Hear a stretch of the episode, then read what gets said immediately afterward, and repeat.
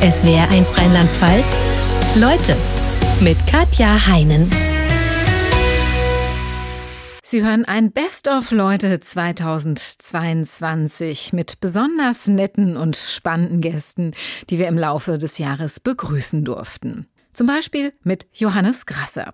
Er ist mit einer schweren Behinderung, einer Tetraspastik geboren und trotzdem hat er mit großer Willenskraft und viel Training es geschafft, schier unglaubliche Leistungen zu vollbringen. Er ist Weltmeister im Turmspringen mit Rollstuhl, surft, fährt Skateboard, hat am härtesten Hindernislauf der Welt teilgenommen und vor wenigen Wochen den extrem steilen Zuckerhut in Rio de Janeiro erklommen. Drei Jahre hat er dafür trainiert, zum Teil sieben Stunden am Tag. Doch warum tut er sich dieses immer schneller, höher, weiter an? Das ist eine gute Frage und während ich das Buch geschrieben habe, bin ich zu einer Erkenntnis gekommen, die mich persönlich selbst erschreckt hat.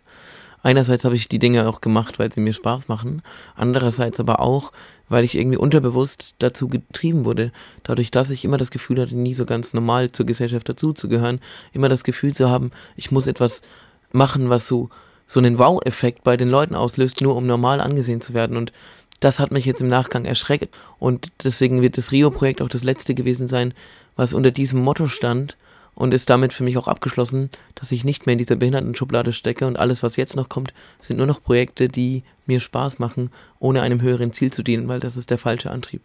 Insgesamt betrachtet, wie behindertenfreundlich ist Deutschland, beziehungsweise gerade nicht Ihre Erfahrung? Äh, das ist, ja, das kommt immer auf die Städte und auf die Umgebungen an. Es ist natürlich nicht so einfach. Im ländlichen Bereich ist es schwieriger, in den Städten ist es häufig einfacher. Und trotzdem gibt es noch ganz, ganz viel zu tun. Also Verglichen mit anderen Ländern ist Deutschland noch sehr weit hinten dran. Wo sind wir zum Beispiel hinten dran? Sie haben mal eine Weile in Australien gelebt. Bei allem, wirklich bei allem. Und ich habe einfach das Gefühl, ich habe das auch schon mehrfach gesagt, dass Inklusion in Deutschland nicht wirklich gewollt ist. Stufen und so abzubauen und Aufzüge, das ist alles gut und wichtig. Aber viel einfacher und, und, und effektiver wäre es, wenn man in den Köpfen bei den Leuten und Menschen anfängt, weil wenn mal ein Aufzug nicht geht und einfach das Mindset ein anderes ist und jemand mit Handicap nicht als was Negatives gesehen wird, sondern einfach als normaler Mensch, dann ist es, glaube ich, auch leichter, weil dann packen einfach Leute an und dann tragen sie einen von A nach B. Und dann ist egal, ob ein Aufzug kaputt ist oder nicht. Aber ich muss gestehen, ich kenne die Situation auch, dass man einen Behinderten, einen Menschen zum Beispiel im Rollstuhl vor der Tür sieht und denkt, boah, soll ich jetzt meine Hilfe anbieten oder nicht? Weil man natürlich auch Angst hat, dass man übergriffig ist. Ja. Können Sie das nachvollziehen? Ja, kann ich nachvollziehen, vor allem wenn man keine Erfahrung damit hat, wenn man einfach nicht weiß, wie man so mit, mit sowas umgehen soll. Aber das ist genau das, was ich auch in meinem Buch ein bisschen darlege. Ich finde eben, dass Behinderte selber auch häufig noch dran schuld sind, dass es eben nicht so gut funktioniert, in Deutschland zumindest, weil wenn ich eben gefragt werde, ob man mir helfen kann, dann habe ich die Wahl, wie ich darauf reagiere. Und natürlich bin ich vielleicht irgendwie echauffiert oder fühle mich auf den Schlips getreten, weil man es mich jetzt schon zum tausendsten Mal fragt. Aber die Person, die mich fragt, weiß ja das nicht, die kann ja nicht in meinen Kopf gucken. Und wenn ich dann patzig darauf reagiere, weil ich irgendwie gefrustet bin, dann wird die Person beim nächsten Mal nicht mehr fragen. Und wenn ich aber gleichzeitig in der anderen Situation höflich darauf reagiere, dann wird die Person vielleicht wieder fragen. Deswegen, man muss sich nur immer in die Lage auch versetzen, so wenn jemand einen gebrochenen Arm hat, dann würde man ja auch fragen. Und deswegen bin ich auch der Meinung, müssten auch die Behinderten selbst und damit auch ich ein bisschen mehr dazu beitragen. Und ich merke selber jetzt in den letzten Wochen nach dem Rio-Projekt, was es mit mir macht, so, dass ich selber doch auch immer noch mich falsch verhalten habe, dass ich selbst, weil man in so einen Trott kommt, mich manchmal behinderter gemacht habe, als ich vielleicht bin, auch in der Außenwirkung. Und ähm, ja, dann muss ich auch selbst an mir arbeiten. Sie arbeiten inzwischen als freier Motivationscoach, halten Vorträge, einfach weil Sie sagen, meine Behinderung hat auch was Positives. Ich habe durch Sie viel gelernt und das kann ich an andere weitergeben. Ich kann mir vorstellen, dass Sie auch viel stärker, als wir normallos äh, gelernt haben, mit Rückschlägen umzugehen. Gezwungenermaßen habe ich das bestimmt gelernt, ja, weil einfach immer wieder Rückschläge da waren in meinem Leben und ich mir immer überlegen musste, okay, was gibt es für Lösungen? Wenn irgendeine Herausforderung da ist oder ein Problem, dann suche ich halt nach Lösungen, weil ich so ticke, weil ich so ticken muss. Ähm, denn wenn was nicht funktioniert, dann habe ich halt am nächsten Tag die Konsequenz und nicht vielleicht in drei Wochen. Aber das macht es auch schön und spannend, weil man immer wieder andere Eindrücke kriegt und äh, neue Ideen auch kreiert und auch neue Projekte oft. Das ist dann manchmal auch mein Problem, dass ich zu schnell Ja sage und dann da mitgefangen bin, was aber auch schön ist. Und das, was ich einfach auch Leuten mitgeben kann, wäre zu sagen, ja, habt Spaß am Leben, probiert jede Chance aus, nutzt jede Chance und geht offen und unvoreingenommen auf Menschen zu. Dann haben alle mehr Spaß. Wenn man Marianne Koch kennenlernt, verliert man jegliche Angst vorm Altwerden. Sie ist heute 90, topfit, hat noch ihre eigene Hörfunksendung und schreibt Medizinbestseller. Kaum zu glauben, dass Marianne Koch eines der berühmtesten Filmgesichter der 50er und 60er Jahre war. Sie spielte an der Seite von Gregory Peck, Clint Eastwood und Heinz Rühmann. Dabei hatte sie nie von einer Filmkarriere geträumt, sondern war nur per Zufall entdeckt worden, als sie während ihres Medizinstudiums in einem Kopierwerk jobbte. Schon mit zehn hatte sie gewusst, dass sie Medizin studieren will und mit 17 direkt nach dem Abi mit dem Studium begonnen, wie sie Claudia Deek verriet. Ja, aber das lag auch daran, dass es damals sehr leicht war, eine Klasse zu überspringen und so. Es war alles ziemlich durcheinander. Und wir haben zum Beispiel schon in der Volksschule, ist es damals, was heute Grundschule ist, haben zum Beispiel schon zwei Klassen in einem Klassenraum äh, zusammengesessen und wurden also immer abwechselnd instruiert und belehrt. Und es war leicht, dann sich da zu dem Teil der Klasse zu setzen oder auch zu interessieren, was da schon ein bisschen, die schon ein bisschen weiter war. Aber wie gesagt, ich habe Glück gehabt, ich habe mit 17 Abitur gemacht und das war es dann schon. Sie haben dann bis zum Physikum studiert, einige Jahre unterbrochen für die Schauspielerei, reden wir später mal noch drüber. Und Sie waren dann 40, als Sie wieder an die Uni gingen. Wie mhm. war das? ja, ich habe vorher 20 Jahre Filme gemacht und ähm, ja, war äh, der wie der berühmte bunte Hund, der da wieder in der Vorlesung auftauchte. Und sicher haben die Kolleginnen und Kollegen zumindest am Anfang gedacht, was macht die Alte eigentlich hier? Mhm. Ja. War aber ganz gut, weil ähm, die haben dann schon gemerkt, dass es mir ernst war. Und ich war da in einer sehr, sehr netten Gruppe, wo auch eine andere äh, Studentin war, die schon ein Pharmaziestudium hinter sich hatte und die auch ein bisschen älter war, also nicht so alt wie ich, aber mhm. etwas älter. Und ähm, ja, als die merkten, es ist mir ernst und ich sitze um 8 Uhr in der Chirurgievorlesung, wie Sie auch und alles, dann war das eigentlich problemlos.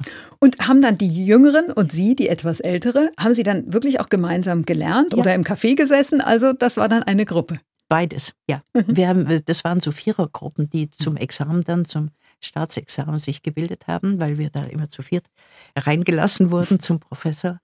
Und äh, da waren zwei junge Männer die wir uns rausgesucht hatten, wir Frauen, weil wir haben dann immer so nach hinten geschaut. Wir wollten keine typischen Skifahrer haben, sondern Studenten, die eben auch ein bisschen differenzierter aussahen und waren. Verstehe. Und wir haben alle ein Einser äh, Staatsexamen gemacht. Ist doch toll. Super. Ja. Sie hatten zwei Söhne im Teenageralter, als Sie zur Uni gingen. Wie ja. hat das funktioniert? Die haben mir zugeredet. Die waren froh, dass die ich nicht mehr Filme machte. Okay. Ja, weil das war sowieso, also da in der Öffentlichkeit stehen, das ist für die Kinder, ist das grausam, glaube ich. Und das waren dann auch, als es mit meiner Ehe zu Ende ging, standen die Reporter vor der Schule und haben versucht, die auszufragen. Also es war schon übel. Das fiel ja genau auch in diese Zeit. Also man kann sagen, es war ein kompletter Umbruch. Sie ja. haben einen richtigen Neuanfang gemacht. Ja. Das ist schon mutig. Da gehört doch wahnsinnig viel dazu. Ja, aber es war eben so, dass ich diese ganzen 20 Jahre, wo ich in der Welt herumgekurvt bin, zu Außenaufnahmen und Filme gemacht habe, dass ich immer wusste, ich gehe zurück zur Medizin, weil die Schauspielerei einfach nicht mein Beruf war. Man konnte mich gut fotografieren und ich habe genügend Fantasie, um Rollen irgendwie darzustellen. Und gute Regisseure habe ich auch gehabt, aber ich wollte und war ganz sicher, ich gehe zurück zur Medizin. Und das war so ungefähr der letztmögliche Zeitpunkt. David Garrett ist Deutschlands erfolgreichster Geiger. Viele Jahre galt er als Wunderkind schlechthin. Statt sich in dem Ruf zu sonnen, sagt er heute, das stimmt nicht. Ich hatte zwar Talent, aber es war vor allem Disziplin und viel Übung, die mich ganz nach oben katapultiert haben. Sein Vater hat nämlich mit ihm schon im Grundschulalter viele Stunden täglich bis tief in die Nacht hinein geübt da ist ja mein Papa nicht der Einzige. Gehen wir in den Hochleistungssport, gehen wir nach, ins, ins Ballett, gehen wir zu, zu Musikern, Kollegen. War das anders bei jemand anders in, in meiner russischen Schule damals von Sachabron? Die haben genauso hart gearbeitet. Die waren auch acht, mhm. neun, zehn Jahre alt. Da flog auch mal der Pantoffeln um die Ohren auch was Sport angeht. Meinst du, so ein, so ein dreifacher Tulip oder sowas, der passiert einfach nur, weil jemand talentiert ist? Dein Bruder Alexander hatte ja auch Talent. Der hat aber mit acht gesagt, er will nicht mehr. Und hat's der auch hat den Druck einfach, der hat halt immer geweint und wurde dann dann kreidebleich und äh, hat sich dann übergeben vor dem Konzert. Der hat einfach auch nicht Konstitution mitgebracht. Das ist aber auch im Hochleistungssport so irgendwie. Die, es, das hat ja nichts Negatives, aber mein Bruder war einfach nicht für das ge geschaffen und äh, der ist auch unglaublich glücklich, dass er damals die Eier gehabt hat zu sagen, ey, die Geige weg damit, ich will damit nichts zu tun haben. Also ich glaube, der ist mittlerweile der, der glücklichste Mensch, das war seine beste Entscheidung überhaupt.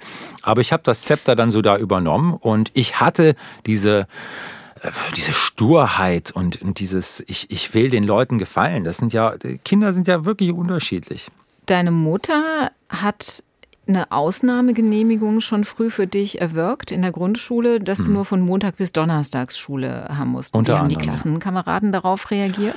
Naja, sagen wir es mal, die Klassenkameraden waren jetzt auch von Anfang an nicht unbedingt auf meiner Seite. Stell dir vor, du bist fünf Jahre alt und äh, es spricht sich rum, du spielst Geige. Und dann äh, sagen die Eltern auch noch, der spielt jetzt in der Kirche bei der Kommunion auch noch da oben irgendwie ein Bachstück oder ein Vivaldi. Da ist der Ruf erstmal richtig im Keller. Ist einfach so. Das heißt, hat mich interessiert, was meine Schulkameraden dann drei Jahre später über mich gesagt haben. Scheiße, nein. War mir sowas mhm. von egal und auch wieder eine Motivation auf der anderen Seite. Insofern, man darf das alles nicht immer negativ sehen. Ich sage nicht, dass Mobben okay ist, aber ich sage auch, wenn man Gegenwind bekommt, dann lernt man richtig spazieren zu gehen. Aber zum Beispiel Schulausflüge äh, in Jugendherbergen oder so kanntest du nur aus den Erzählungen deines großen Bruders. Ja, da war ich immer ein bisschen neidisch warum drauf. konntest du da nicht mit? Ähm, mein Vater, und das kann ich auch nachvollziehen, hatte Angst, dass ich dann irgendwie beim Skiurlaub irgendwie mit einem gebrochenen Arm zurückkomme. Und man muss fairerweise sagen, der ein oder andere von der Klasse ist mit einem gebrochenen Arm zurückgekommen. Oder Volleyball in der Schule, äh, beim Sportunterricht. Da sind schon einige Daumen und Zeigefinger draufgegangen.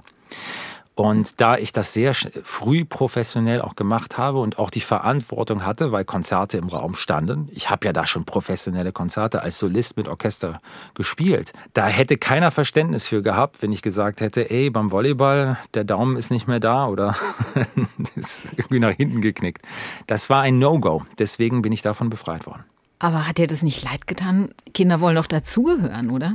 Ja, das habe ich im Erwachsenenleben dann äh, etwas nachgeholt. Nachvollziehbar, ich glaube, wenn man das bis jetzt zugehört hat.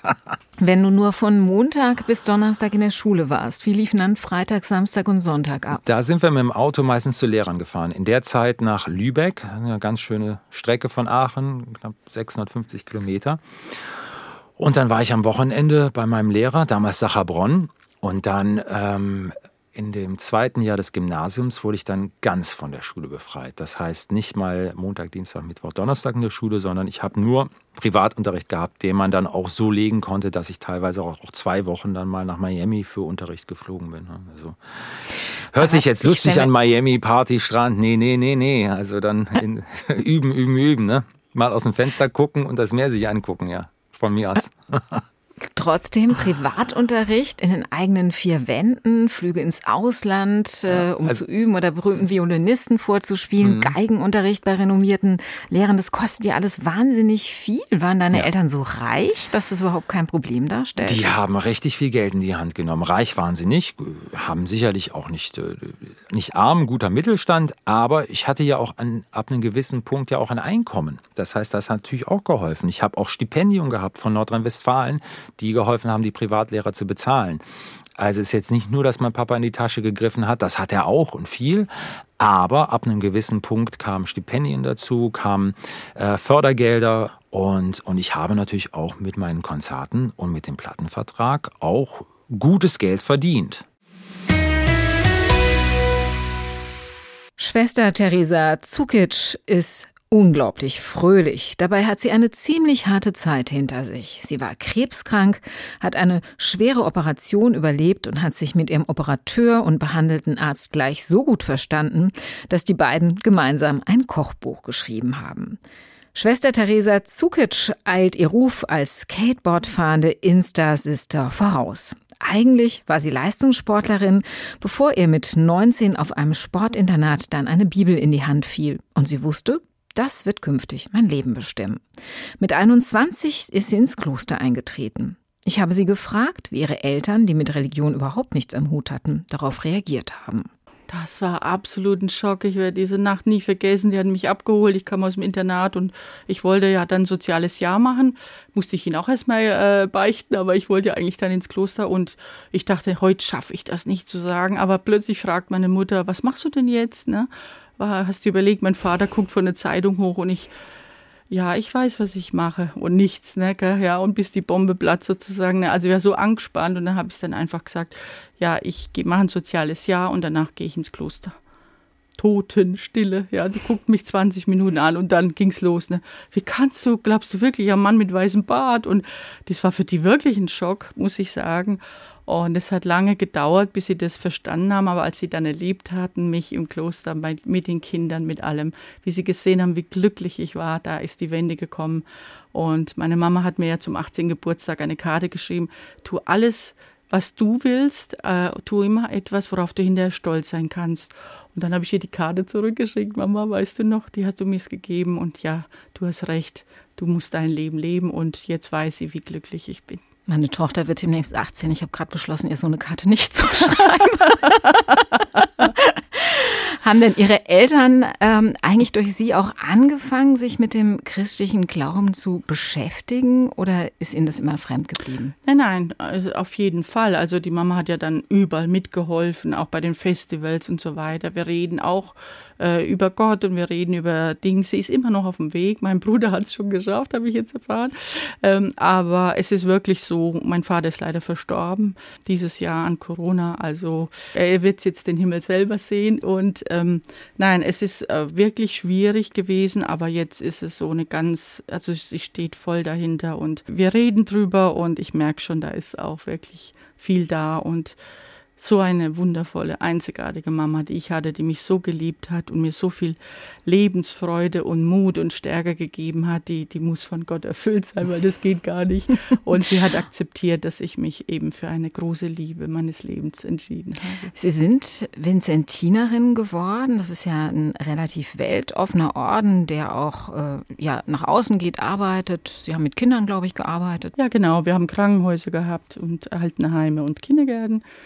Genau, aber dann habe ich ja studiert in Mainz übrigens, Gemeindereferentin, Religionspädagogik und dann bin ich eben in sozialen Brennpunkt gekommen und habe mich da der Kids angenommen auf der Straße, habe mit ihnen Fußball gespielt, Skateboard gefahren. Ich wusste ja nicht, dass ich dann mal von Schreinemakers entdeckt würde, aber ähm, ja, ich habe einfach die versucht von der Straße ein bisschen zu holen und dann habe ich trotzdem gemerkt, wir sind noch zu weit weg von den Menschen. Sie waren neun Jahre waren ja, Sie in diesem Ort. Genau, neun und Jahre. dann sind genau. Sie ausgetreten. Genau, ich habe Gott hat mir den Auftrag gegeben, noch, äh, eine neue, noch, noch, wie soll ich sagen, ja, es war eine unglaubliche Silvestererfahrung und da hat er ganz klar gesagt, bist, du bist noch weg zu weit von den Menschen. Was für Silvestererfahrungen sind Sie schon konkret? Ja, erzählen? es war so, dass ich ähm, äh, normalerweise die, die, letzten Gottesdienst nicht, so kurz vor Mitternacht und dann habe ich abgeschlossen und wollte, soll nach Hause fahren. Also ich war ja da bei Schwestern im Krankenhaus angeschlossen und und jetzt höre ich Stimmen und jetzt äh, höre ich jemand weinen und unter der Treppe war ein Jugendlicher,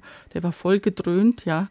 Und jetzt musst eigentlich von der Regel musst jetzt heim, aber du kannst doch denen da sitzen lassen. Also habe ich ihn mit reingenommen, Kaffee gekocht, habe mich angenommen um sein Leben und er hat mir alles erzählt. Habe ihn dann ins Übernachtungsheim gefahren, war schwierig, ihn noch reinzubringen, ja und bin dann halt früh, äh, sehr früh, ich glaube um vier nach Hause gekommen und um sechs war schon das Morgengebet, ja, und ich bin einfach liegen geblieben, weil ich einfach zu müde war. Aber bevor man mir eigentlich ne, äh, mich hat äh, sagen lassen, was los war, ja, hat man mir schon so viele Vorwürfe gemacht, wie ich das verpassen kann. Ne? Und äh, ich habe dann gemerkt, das kann es ja nicht sein, ne? wenn du das tust, was eigentlich dein Ordensgründer wollte, ja. Und das war aber nur ein Punkt. Ich war sehr, sehr glücklich als Vinzentinerin und wollte auch da bleiben. Aber Gott hat einfach gesagt, ich soll eine eigene Gemeinschaft gründen. Wir sind nach Bamberg und die sagten, Schwester Theresa, wenn Sie es wagen, wagen wir es auch. Ja, und dann wurde die kleine Kommunität der Geschwister Jesu gegründet und wir haben viel angestellt. Das Jahr 2022 war natürlich auch ein Jahr der Abschiede und Neubeginne. So etwa bei der legendären Kölschen Band Die Höhner. Für Frontmann Henning Krautmacher waren es in diesem Jahr die letzten Auftritte, für Patrick Glück, sein Nachfolger, die ersten. Beide waren bei uns in Leute bei meiner Kollegin Birgit Steinbusch und schnell wurde deutlich, die beiden haben mehr Gemeinsamkeiten, als man denkt. angefangen in ihrer Vergangenheit. Ihr wart beide was ganz Seriöses, bevor ihr ein kölsches Huhn wurdet. Patrick, Bankkaufmann. Wahnsinn, oder? Wenn ich jetzt so drüber nachdenke, kann ich selber fast nicht glauben. Am Schalter? Ähm, na, ja, am Anfang natürlich. In der Ausbildung geht man ja äh, sämtliche Abteilungen durch und habe natürlich auch am, am Schalter äh, gearbeitet. Ähm, ich erinnere mich noch an meinen ersten Tag. Da habe ich dann erstmal, es gab ja diese AKTs, so nennen die sich, automatischer Kassentresor nannten sich die Dinger und die mussten immer in so Kassetten befüllt werden. Und da kriegte ich erstmal an meinem ersten Tag, äh, ja, setz dich mal da hinten ins Action. Und dann hat man mir äh, das, was man so eingenommen hatte, also 50 Euro, äh, 50 D-Mark-Scheine waren es damals noch, auf den, auf den Tisch geschüttet und ähm, die sollte ich dann äh, glatt falten damit die dann in, aus diesem Kassentresor auch ordentlich rauskamen. Also das waren so meine ersten Züge. Ich bin dann nachher Berater geworden in der Hauptstelle und äh, ich glaube, die zehn Jahre habe ich voll gemacht, ja. Und dann irgendwann die Entscheidung, ich mache jetzt Vollzeitbühne. Ja, aus dem einfachen Grund, weil ich merkte dann irgendwann, äh, du musst jetzt was anderes machen. Da am Schreibtisch sitzen, äh, ich war nicht ganz zufrieden mit meiner eigenen Situation. Natürlich nebenher schon Musik gemacht. Äh, und dann, dann kamen immer mehr Anfragen aus dem Ausland. Äh, zu Weihnachten dann mal in die Schweiz, äh, im Sommer dann nach Ibiza da und dahin. Und es waren ja immer bestimmte Zeit nach Urlaubssperren, äh, wo dann irgendwie eigentlich keiner Urlaub nehmen durfte. Ich bin dann immer zu den Kollegen, habe gesagt, macht euch das was aus. Und äh, der Chef war dann auch immer nicht so begeistert. Und dann habe ich gedacht, irgendwann, ich glaube, ich war 27, da habe ich dann gedacht, wenn du es jetzt nicht machst und den Absprung schaffst, dann wirst du es nicht mehr machen. Dann sitzt du hier ewig am Schreibtisch und das ist dann doch vielleicht nicht die Erfüllung. Und Henning, du warst Schauwerbegestalter. Unter anderem, ja. Ich habe einen richtigen Beruf gelernt. Schmücker haben wir das immer genannt. Also Schaufenster gestaltet. Schaufenster habe ich gestaltet, auch den Innenraum äh, in einem großen Kaufhof, äh, Kaufhauskonzern. Wir dürfen ja keine Namen nennen. Ähm, ja, ähm, und das äh, kam und kommt mir heute immer noch zugute, weil ich natürlich da in dem Beruf, auch so ein bisschen was ähm, aus dem Werbebereich mitbekommen habe.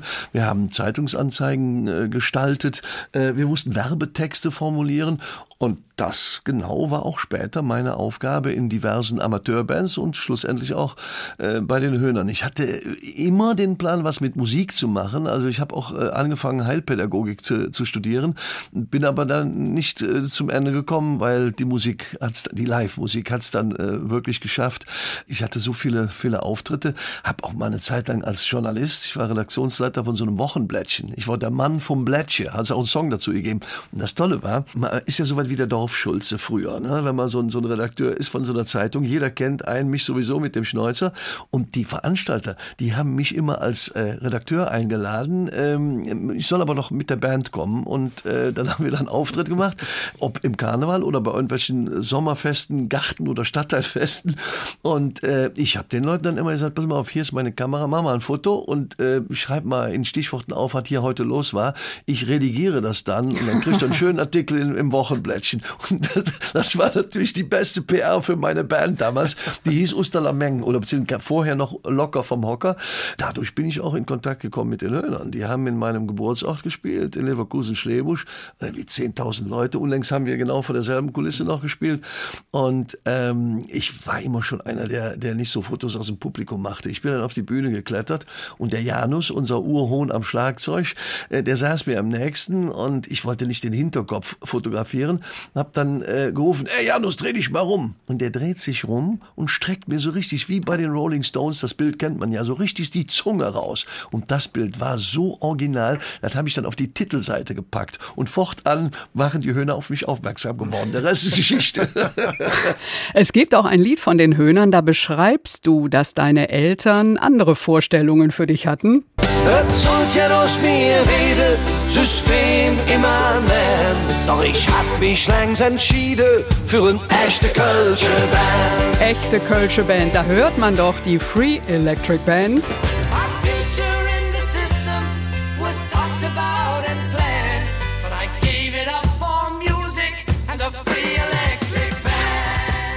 Ja, die, das war auch ein großes Glück durch unseren damals, äh, äh, unseren damaligen Gitarristen, der John Parsons. Äh, seine Frau war befreundet mit Albert Hammond und äh, ich habe immer die Songs von, von Albert Hammond geliebt. Und da haben wir dann äh, mal eine, mit freundlicher Genehmigung von Albert Hammond, persönlicher Genehmigung, haben wir dann eine Kölsche Version draus gemacht. Aus der Free Electric Band wurde eine echte Kölsche Band. Ich komme ja aus einem musikalischen Elternhaus, ja. Aber heute sind die Eltern stolz, oder? Mama 95. Die Mutter lebt und die kriegt das auch alles mit. Sie kommt jetzt nicht mehr äh, zu den Live-Konzerten. Also das letzte Konzert im, im, im sogenannten Wuppermann-Park in Schlebusch, das sind ihr dann doch zu viele Leute. Aber sie ist immer noch sehr, sehr stolz auf ihren Filius und ermahnt mich auch immer noch. Sie nutzt dann immer die Worte, Junge, du musst endlich mal lernen, Maß zu halten. Mach doch nicht so viel. Und Jetzt endlich ist es soweit. Endlich werde ich das beherzigen.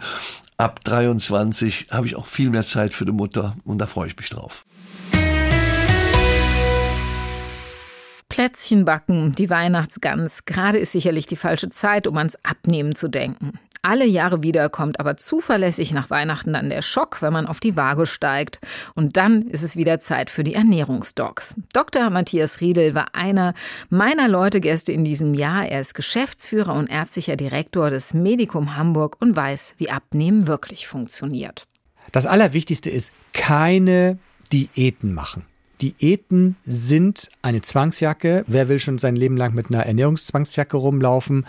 Die sind zum Scheitern verurteilt. Das beschädigt nur unsere Selbstwirksamkeit, dass wir haben sehr schnell das Gefühl, wir sind schuld und nicht die Diät. Und wer so einen Jojo-Effekt 10, 20 Mal miterlebt hat, der wird frustriert sein und sagen, bei mir hilft nichts, ich bin ein hoffnungsloser Fall. Niemand ist ein hoffnungsloser Fall. Es kommt vielmehr darauf an, sich Gedanken darüber zu machen, welche Fehler mache ich beim Essen. Und das ist ganz entscheidend, weil jeder macht andere Fehler und deshalb gibt es keine Methode, die für alle gut ist, sondern es kommt darauf an, zu reflektieren, zu sehen. Das machen wir auch bei den NDR Ernährungstalks. Wir gucken uns erstmal so ein Tagebuch an und dann schauen wir uns die Fehler an. Und es gibt so zehn Fehler, die machen eigentlich alle, mehr oder weniger stark. Aber jeder Fehler ist für jeden anders wichtig und nicht jeder ist bereit, jeden Fehler zu bearbeiten. Das muss ja auch zu mir passen. Es gibt Dinge, die wollen die Menschen nicht ändern und das muss man dann auch so belassen und sich dann, und das ist ganz wichtig, nur auf einen einzigen Fehler konzentrieren. Und für viele ist beispielsweise der hohe Zuckerkonsum das Grundproblem. Oder Fehler Nummer zwei bei vielen ist das häufige Snacken. Und dabei ist es zum Beispiel nicht egal, ob ich ein Mittagessen esse und am Nachmittag den Kuchen oder ob ich den Kuchen zum Mittagessen gleich als Nachtisch esse. Das macht einen riesen Unterschied. Es kommt also nicht nur darauf an, was ich esse, sondern auch wann ich es esse. Also auch die Regelung, dass wir zwei bis drei Mahlzeiten am Tag essen. Solche Sachen sind dann total wichtig. Ich habe viele Patienten, die sagen, also nachher habe ich diese 35 Kilo erst dann abgenommen, als ich aufs Zwei-Mahlzeiten-Prinzip umgestellt habe und dann purzelten die Funde. Weil einfach der Insulinspiegel dann nicht ständig steigt. Richtig. Und ja. der Körper eben Fett verbrennen Genau, kann. und das ist sogar auch gut bewiesen. Und wir müssen uns immer auch, und das mache ich bei meiner Arbeit ja auch, ich muss mich immer auf Studien und wissenschaftliche Erkenntnisse berufen. Und das ist in der Stanford University gut untersucht worden. Also diese Kohlenhydrat-Insulin-These, die gilt derzeit tatsächlich als einer der wichtigsten Gründe für Übergewicht. Aber was machen wir denn mit den Hörern, die die Sendung jetzt hören, aber vorher eine Diät gemacht haben, ja, und äh, ein paar Kilo verloren haben und das gerne halten würden? Was für Tipps haben Sie für die? Gut, also wer schon mal jetzt abgenommen hat, wie auch immer, ähm, der sollte danach ganz bestimmt nicht seine alte Ernährung wieder aufnehmen. Das Allerwichtigste ist, dass man nur zwei bis drei große Hauptmahlzeiten zu sich nimmt. Das ist deshalb wichtig, weil der, Insulinspiegel runterkommen muss. Und keine Sorge eben davor, dass man plötzlich sich mittags pappsatt isst. Das ist erwünscht. Dieses Pappsattessen brauchen wir, um fünf, sechs Stunden nicht essen durchzuhalten. Und satt werde ich durch zwei Dinge. Das eine ist eine ausreichende Eiweißmenge. Ja, wir brauchen ungefähr 20, 30 reines Eiweiß pro Hauptmahlzeit und wir brauchen viel Gemüse. Wir brauchen gar nicht die Kartoffeln, Reis und Nudeln. Die kann man bitte weglassen oder nur eine kleine Portion nehmen, ein bisschen reduzieren. Und dann sind wir durch das Gemüse und das Eiweiß satt.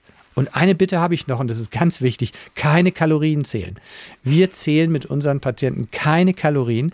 Erstens hat jedes Lebensmittel seine ganz individuelle Kalorienzahl. Da ist man also nur am Nachgucken und am Rechnen. Und bei dem, was satt macht, hilft mir nicht das Kalorienzählen. Ich muss mich informieren, welche Lebensmittel enthalten wie viel Eiweiß. Und das hat man ganz schnell auswendig gelernt, weil äh, Fleisch hat ungefähr 20 Prozent Eiweiß. Das gilt auch für Nüsse, das gilt auch für Käse. Quark hat so um 8, 9. Und dann weiß man, aha, okay, hier ist ausreichend Eiweiß bei, bei meiner Hauptmahlzeit. Das macht mich satt. Und ich achte auf 200, 300 Gramm Gemüse. Das füllt den Magen und hält mich satt. Und wenn ich da noch gutes Öl, wie die Mittelmeerländer das machen, da noch gutes Öl drauf schütte, dann dauert die Verdauung noch viel länger. Das bleibt länger im Magen und ich bin total lange satt und so nimmt man ab. Also sogar mit gutem Fett, ja, also das ist für viele noch unvorstellbar. Da haben viele einfach das Gefühl, um Gottes Willen, ich kann doch jetzt nicht hier so viel Fett reinschütten, das macht doch dick. Nein, Fett macht nicht Fett. Und gutes Fett schon gar nicht. Also Nüsse darf man zum Beispiel auch problemlos essen. Unbedingt. Also wir wissen sogar, dass die Menge von 30 Gramm Nüssen, Nüssen am Tag die Wahrscheinlichkeit für Herzinfarkt, Schlaganfall und Krebs reduzieren. Und ich habe auch nichts dagegen, wenn man unterwegs 100 Gramm Nüsse isst. Das ist eine komplette Mahlzeit. Besser, als ins Schnellrestaurant zu gehen, wo ich äh, ja äh, einen Hamburger bekomme mit lauter Zusatzstoffen und Kohlenhydraten, die für mich nicht gut sind.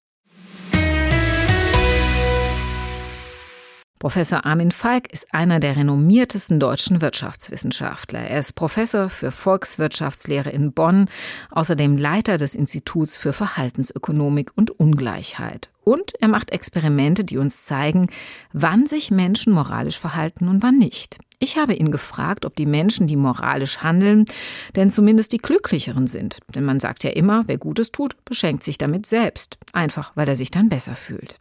Ja, kurzfristig gibt es sowas, das nennt man in der Fachsprache äh, Warm Glow, also so ein, so ein warmes Gefühl sozusagen, ich habe was Gutes getan.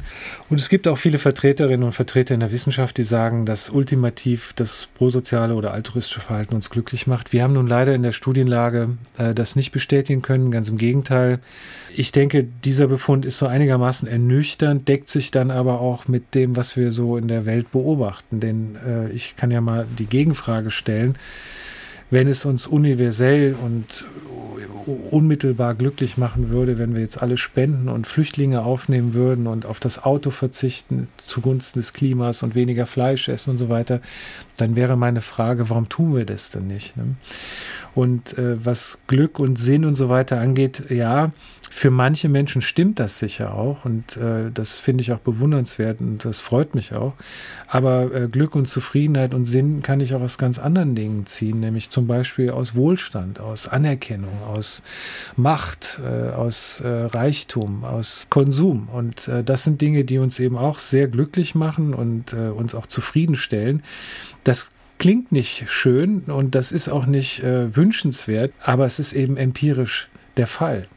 Und äh, auch das, finde ich, ist ein ganz wichtiger Ansatz auch von dem Buch oder der gesamten Forschungsrichtung Verhaltensökonomik. Es geht eigentlich nicht so darum zu fragen, ja, wie wäre denn die Welt und was wäre doch schön, wenn und so weiter. Mich interessiert vielmehr, wie es ist. Kann Sie noch was schocken? Äh, ja klar, mich kann äh, ganz viel schocken. Der, der Einmarsch der Russen in der Ukraine hat mich total geschockt ähm, wie so viele andere auch. Und ähm, wenn ich sehe, wie wir im Moment unseren Planeten runterrocken, wenn ich es mal so etwas salopp sagen darf, äh, in Bezug auf den Klimawandel, das ist schockierend. Ich würde mal sagen, äh, was das Menschenbild angeht, ähm, den Menschen gibt es erstmal nicht. Äh, ich glaube, das ist eine wichtige Einsicht. Die ist ein bisschen trivial, aber die ist nicht äh, deswegen äh, unwichtig. Im Gegenteil, ich finde sie besonders wichtig, anzuerkennen, dass Menschen verschieden sind. Und wir sehen in Experimenten und Befragungen eigentlich immer das komplette Spektrum von Leuten, die komplett nur auf ihren eigenen Vorteil wie viel Prozent sind es? Wie viel sind Das hängt so ein bisschen von den Entscheidungssituationen ab. Ich würde mal sagen, so über den Daumen gepeilt könnte man sagen, so ein gutes Viertel der Bevölkerung ist tatsächlich knallhart egoistisch. Das bedeutet aber auch gleichzeitig, dass die große Mehrheit eben nicht so denkt. Äh, und die würde ich eben als bedingt kooperativ beschreiben. Das heißt, es, es gibt eine Bereitschaft, Gutes zu tun, aber die Umstände spielen eine Rolle. Zum Beispiel meine Erwartung oder meine Beobachtung darüber, was andere tun. Also wenn andere bereit sind, etwas Positives zu tun, dann tue ich das auch. Gutes Beispiel, keine Ahnung, Kollegin, Kollege äh, heiratet, es wird gesammelt in der Abteilung. Erste Frage, was geben die anderen? Und so ticken wir auch. Äh, wir sind bereit, was zu tun, wenn andere es auch machen. Aber natürlich auch nicht um jeden Preis. Und wie hoch dieser Preis ist, für den Leute bereit sind, Dinge zu tun oder zu unterlassen, das testen sie mit ihren Experimenten. Sehr spannendes Experiment, fand ich, ähm, war ein Experiment, bei dem sie den Versuchsteilnehmern 100 Euro geschenkt haben und gesagt haben, sie können entweder mit den 100 Euro gehen oder sie können sie spenden. Ich lege aus eigener Kasse nochmal 250 drauf. Und damit können wir ein Menschenleben retten. Damit konnte nämlich Tuberkulose-Medikament finanziert werden. Wie viel Prozent haben gesagt, ich mache das, ich spende die 100 Euro? Etwa die Hälfte. Ich hätte jetzt wirklich gedacht, zumal das ja nicht Geld ist, das die Leute vorher hatten, sondern geschenkt bekamen, das machen 80 bis 90 Prozent. Das machen 80 bis 90 Prozent, wenn sie nicht auf 100 Euro verzichten müssen, sondern nur auf 20 Euro zum das Beispiel. haben sie auch getestet. Genau, und wir haben dann für das Experiment, das ist sozusagen der erste Schritt, wir haben das sozusagen so kalibriert, damit das auch etwa die Hälfte ist. Und deswegen hatten wir vorher gewissermaßen abgefragt, äh, wie viel wären bereit, auf 20 Euro zu verzichten, um ein Menschenleben zu retten, auf 50 Euro, auf 100 Euro, auf 150, auf 200 und so weiter. Und je teurer sozusagen der altruistische Akt wird, äh, desto unwahrscheinlicher werden wir noch sehen. Wenn es billig ist, sind die Menschen ähm, moralische Superhelden. Wenn es teuer ist und wehtut, ähm, dann ist das etwas unwahrscheinlicher. Einer der bekanntesten deutschen Fernsehjournalisten, Frank Plasberg, hat in diesem Jahr mit Hart, aber fair aufgehört, nach 22 Jahren und knapp 750 Sendungen. Im Januar wird dann Luis Klapproth übernehmen. Klar, dass Frank Blasberg zum Abschied auch bei uns zu Gast in SW1 Leute war. Und wir haben auch über Privates gesprochen, zum Beispiel, wie es für ihn war, nochmal im fortgeschrittenen Alter Vater zu werden, nachdem er bereits zwei erwachsene Kinder hat. Damals war ich halt, als die Kinder klein waren, wirklich zwar jeden Abend zu Hause, aber fragen Sie mich nicht in welchem Zustand. Einfach zu fertig, müde. Meistens waren sie auch schon im Bett. Ich war nicht auf Dienstreisen, war nicht weg. Aber die Zeit ist leider ein bisschen äh, weggerauscht und äh, das ist natürlich anders, wenn Sie mit 53 nochmal Vater werden. Dann ist das auch eine Verpflichtung, es besser hinzukriegen. Und deswegen, ich werde jetzt schon mal gefragt, haben Sie jetzt mehr Zeit für Ihren Jungen oder so? Da sage ich, nee, äh, der ist jetzt, äh, glaube ich, äh, in dem Alter, wo er sich auch bedroht fühlen würde, wenn ich noch mehr Zeit hätte. Ich habe viel Zeit gehabt und habe mir diese Zeit genommen. Wir haben Vater-Sohn-Touren immer gemacht mit ja, dem Sohn. da war, ne? Was da war Sie der da gemacht? Sohn, da, äh, da war der Sohn vier Monate alt. Äh, und dann War es eher eine Vatertour, oder? ja, nö, wieso? Äh, es weil er noch nicht trinken. mitreden konnte. Naja, doch. Ich hatte einem Auto einen Kühlschrank und bin mit eingefrorener Milch äh, nach Frankreich gefahren. Meine Frau hat einen Übersicht gekriegt, äh, aber da habe ich damit angefangen. Das haben wir mit den großen Kindern auch immer gemacht. Immer mit einem Kind alleine, dann ist die Familiendynamik so aus. Und das haben wir jedes Jahr gemacht. ähm, Und zwar immer, solange die Schule nicht äh, eben Präsenz erforderte, war das noch leichter.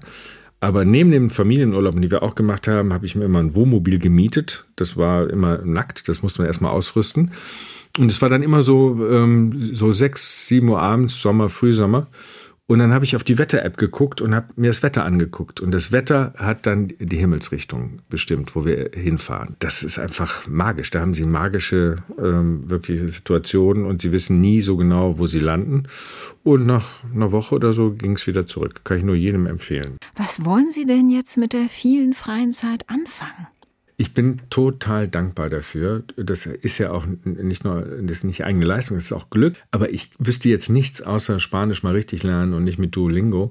Was ich jetzt, das hört man ja oft, das mache ich dann, äh, wenn ich, äh, wenn ich Rentner, wenn ich im Ruhestand bin. Die Sachen, die mir wichtig waren, die, die habe ich mir schon vorher erfüllt. Das ist ein großes Glück, dass ich jetzt wirklich sagen kann, ich habe jetzt nichts, wo ich jetzt äh, verbissen anfangen müsste, sondern ich gucke mir das so an und denke so, das ist ein bisschen wie Abitur machen. Man weiß nicht so genau, was man äh, danach macht, mit einem Unterschied. Geld verdienen muss man jetzt auch nicht mehr so. Man muss sich auch beruflich nichts mehr beweisen. Und dieses, was mache ich denn ohne die Zwänge, finde ich äh, wunderbar. Sie haben auf jeden Fall jetzt die Chance, sich mehr Ihrem Boot zu widmen, das Sie sich vor ein paar Jahren gekauft haben. Sie haben gesagt, 90 Jahre ist es alt. Was ist es für ein Boot? Ja, das ist ein Backsteck-Cruiser. Das ist eine holländische Bootsart. Meine Frau sagt Camping auf dem Wasser. Wenn es 90 Jahre alt ist, können Sie sich vorstellen, wie das eingerichtet ist. Und es hat seit drei Jahren einen zweiten Antrieb, einen Solar, einen Elektromotor mit Strom vom Dach gespeist. Ich habe so ein Solardach. Und wenn so ja, die Sonne im Sommer scheint, äh, kann ich meine Batterien so aufladen, dass ich zum Beispiel durch Berlin, durchs Regierungsviertel elektrisch fahre. Sehr leise, sehr umweltschonend. Und auch für Umme, äh, weil die Sonne treibt an und die Perspektive, die sie vom Wasser aus haben, ist eine ganz andere und die Geschwindigkeit, mit der sie da unterwegs sind, auch. Was, was glauben Sie, äh, Rheinland-Pfalz? Äh, ich fahre in Köln los und will nach Koblenz. Wie lange brauche ich da? Ich, ich, weiß nicht, wie schnell Ihr Boot fährt. Ja, schätzen Sie mal. Von Köln nach Koblenz. Nach Koblenz. Ja, der Zug fährt eine Stunde. Vier Tage? Nee, zweieinhalb. Also es wird so. Ich habe nur mal Urlaub auf dem Hausboot gemacht. Mit dem hätte ich vier Tage gebraucht. Ja, das, das, stimmt. Nein, nein, der fährt so sieben, halb acht. Äh, der kann aber äh, so, dann äh, fährt man erst durch Bonn, kommt dann in Koblenz an und ich habe dann in Rheinland-Pfalz äh, hinter der ersten Schleuse auf der Mosel einen Schleusenkurs gemacht. 15 Meter Stahlschiff mit 13,5 Tonnen zu schleusen in den großen Moselschleusen ist schon irre und da gab es eine Schleusenschule. Und dann haben wir die erste Schleuse gemacht und die zweite und dann war mir klar, es, es funktioniert. Man, man kriegt es alleine hin. Haben Sie schon eine neue Tour geplant? Ich war vor drei Wochen noch auf der Lahn. Exotischer geht's ja nicht. Das ist Amazonas in Deutschland. Kommen Sie in Bad Ems an äh, und liegen da an der Kurpromenade. Da haben Sie die Welt im Döschen. Nächstes Jahr ist Pflichtprogramm Holland. Ich habe ja auch mehr Zeit dann, weil das Schiff 90 ist und es ist in Holland gebaut. Da muss man natürlich nach Amsterdam. Und die Olde Glory, das ist eine eine Versammlung äh, holländischer Bootseigner von diesen äh, Backsteck-Cruisern die feiert 45-Jähriges. Und wenn ich meine Frau ärgern will, die übrigens jetzt auch einen Bootsführerschein hat bei allem Spott, und wenn ich so ein bisschen Stress habe mit ihr mit dem Boot, dann sage ich, mal, wenn du so weitermachst, musst du mit äh, äh, zur Olden Glory. Ich kriege immer die Vereinszeitschrift von denen und da sehen sie mittelalte bis ältere Menschen in holländischen Trachten mit Klompen und äh, weißen Häubchen und Spiegeln. Ich werde mir so eine Tracht kaufen. SWR1 Rheinland-Pfalz. Leute, jede Woche neu. Auf swr1.de, in der SWR1 App und überall, wo es Podcasts gibt.